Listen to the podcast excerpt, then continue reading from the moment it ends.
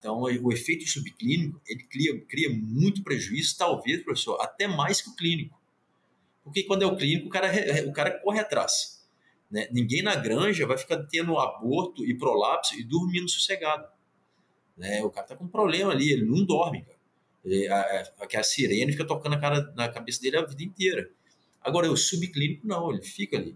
Ele fica. E hoje trabalha aí numa suinicultura de precisão né, é, na ponta do lápis ali para a gente sabe aí essas essas como falar essas variações do mercado o produtor ele está correndo atrás do maior retorno de investimento possível né? então o subclínico é, é, a gente tem que estar tá atento e tem que estar tá trabalhando para aumentar esse retorno